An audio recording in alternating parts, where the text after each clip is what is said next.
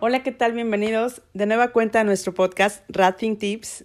El día de hoy nos acompaña nuevamente el ingeniero Diego González. Diego, muchas gracias por estar nuevamente con nosotros acompañándonos y para platicarnos sobre los diagramas unifilares, Diego, la importancia de mantenerlos actualizados. ¿Cómo estás, Diego?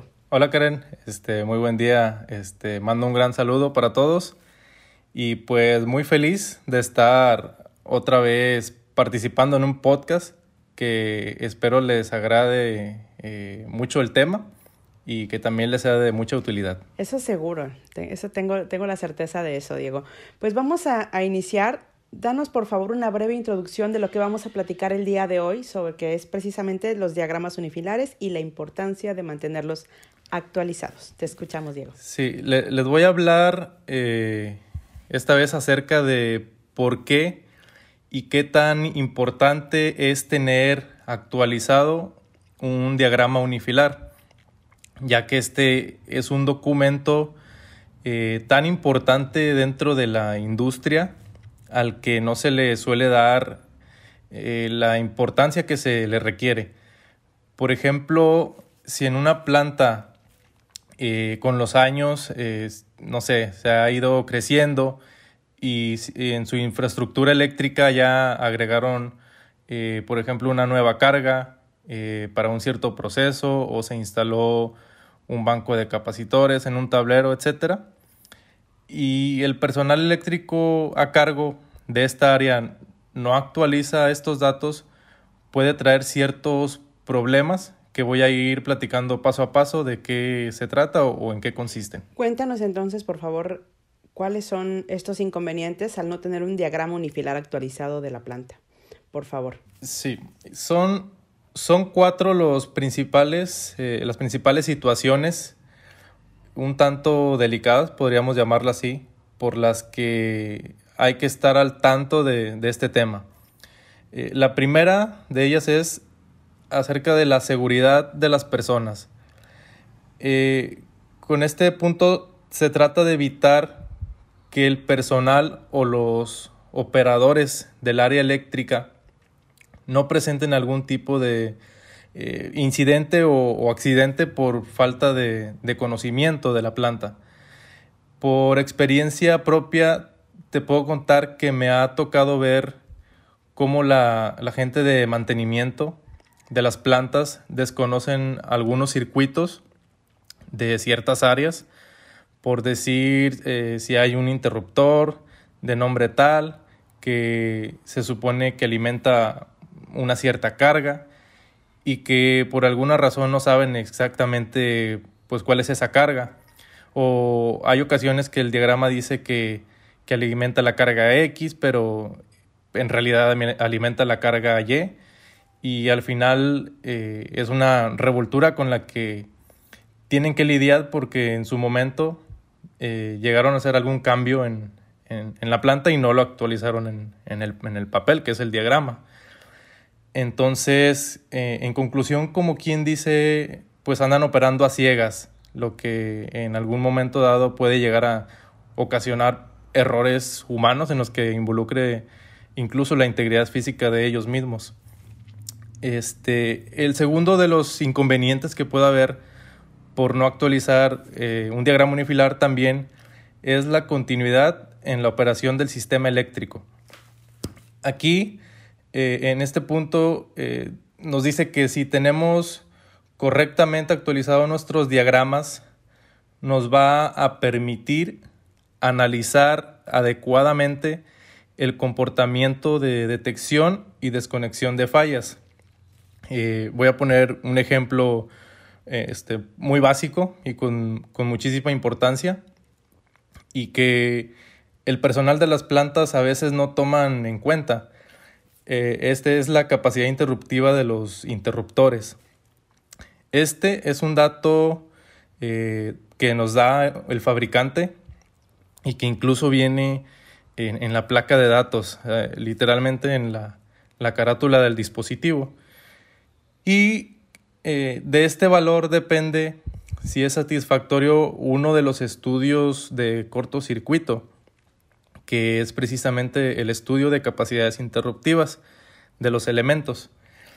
Eh, de los tantos estudios que me, me ha tocado pues analizar, yo creo que el 99% de los unifilares no traen bien claro este dato. Es, es, un dato alto, perdón que te interrumpa, es un dato alto, ¿eh? 99%.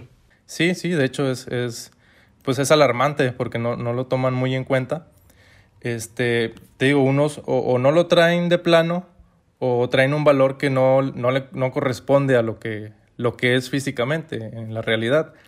Y eso es algo pues un poco grave porque pones en riesgo la integridad física de, pues, del personal que esté operando cerca del dispositivo, como también ponen en riesgo la, la continuidad en el servicio eléctrico, porque si ese interruptor, técnicamente hablando, voy a poner un, un valor numérico, eh, si es de 18 kiloamperes y el tablero, en el tablero hay una falla de 25 kiloamperes, entonces el dispositivo se va a destruir y, y, va a detener el proceso por un tiempo indefinido.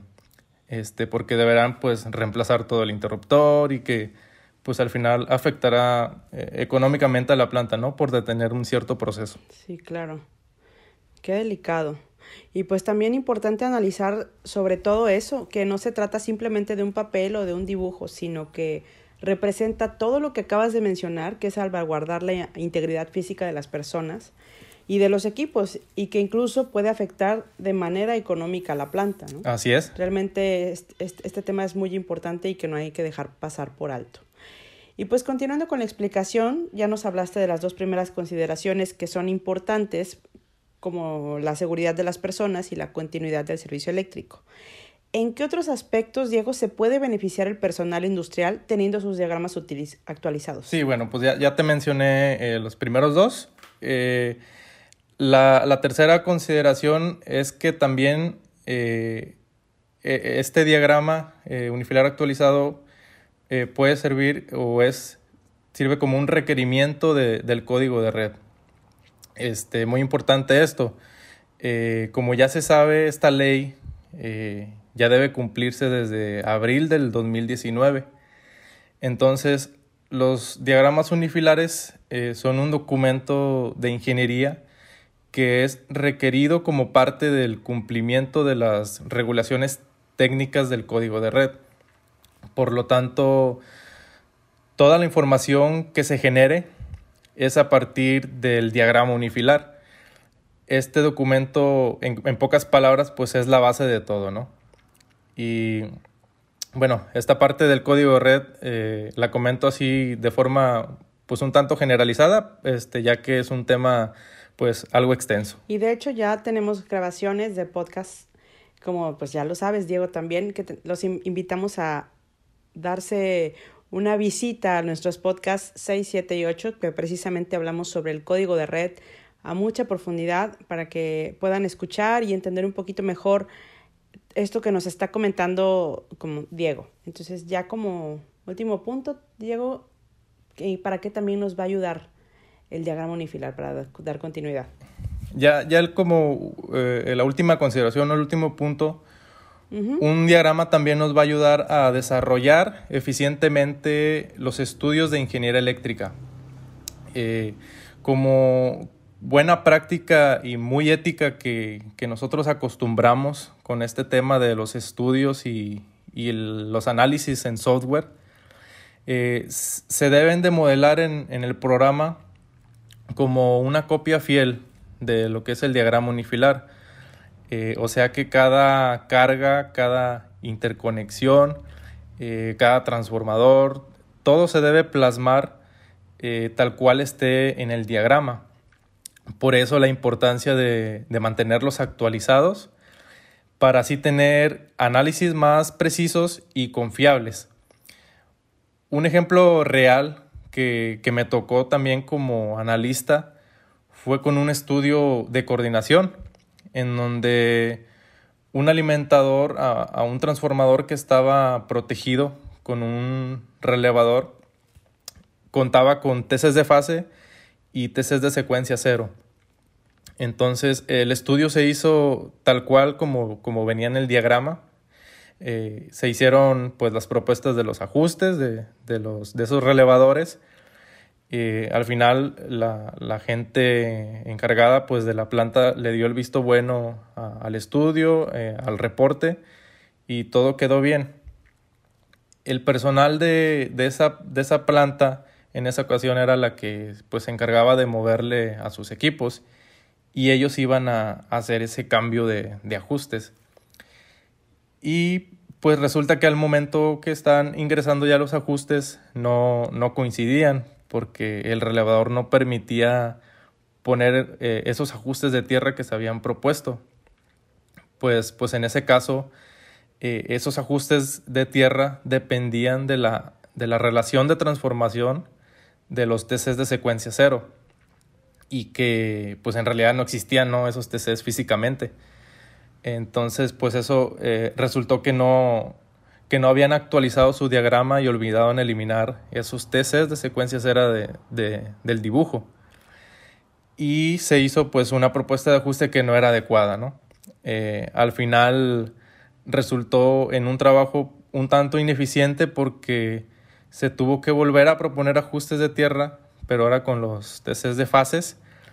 Eh, al final el inconveniente fue que nosotros como proveedor pues hicimos un trabajo extra que no era necesario y ellos como cliente pues tuvieron que esperar y, entorpecer un poco sus tareas que ya tenían programadas. Claro. Eh, digo, al final estas anécdotas pues sirven de experiencia, pero son pequeños errores que se pueden evitar. Y al final sí es, es tiempo, pequeños errores, pero sí como comentas, o sea, son tiempos que tienen que esperar y tú como proveedor eh, enfocarte, enfocar más tiempo a los proyectos y por supuesto que la parte del cliente es de tener, como dices, lo que estás haciendo por estos pequeños errores que no se deben dejar pasar por alto, ¿verdad? Pero pues gracias, Diego. Eh, y cada eh, pues sí, cada una de estas situaciones que, que nos comentas nos dejan una enseñanza, Diego. Y a considerar pues veíamos que en los primeros puntos que al tener desactualizado un diagrama ponía un riesgo la integridad de las personas y los equipos, justamente, pues así también como la continuidad del servicio eléctrico. Ya vimos también, como lo que nos comentabas, que la importancia que tiene que al momento de ejecutar trabajos de análisis de software, como los estudios de protecciones, y que incluso pueden haber sanciones por el tema del código de red. Y ya para cerrar, me gustaría que nos dijeras, por favor, si hay alguna otra consideración que se necesite saber acerca del tema de los diagramas. Pues eh, esas son prácticamente todas, todos los inconvenientes, eh, pues vamos a llamarlos eh, un tanto delicados, por las que hay que darle seguimiento a, a este documento. Y pues ya como último comentario, también es importante plasmar la información necesaria en el dibujo. Este, o sea, que no falte ni sobre información. Al final de todo, lo que importa es que ese dibujo tenga un uso en común para todos los usuarios del área eléctrica, que a todos nos sirva por igual. Eh, si hablamos de ejemplos, pues no sé, que un transformador tenga pues su nombre, la relación de transformación, su capacidad en KVAs, el tipo de conexión que tiene, eh, su impedancia, etcétera. Y, recordar que siempre hay que apoyarse con un experto en el tema para que el diagrama como documento sea lo suficientemente eficiente al momento de utilizarlo. Exacto. En, medida de lo posible, dejar que el profesional haga su trabajo. Así es. Y pues muchas gracias, Diego, por estar con nosotros y compartirnos esta información de mucha relevancia y que de, de importancia para la industria eléctrica para todos los que estamos inmersos en esto. Y de verdad agradezco tu tiempo y, tu, y toda la información que nos acabas de compartir. No, un placer eh, haberles pues compartido este tema y estas experiencias con las que espero puedan apoyarse y que hayan aprendido un poco para, pues, para su campo de trabajo. Eh, les mando un cordial saludo para todos. Gracias, Diego, y síguenos acompañando en próximos podcasts. Eh, les agradezco a todos los que nos han, han escuchado en esta emisión.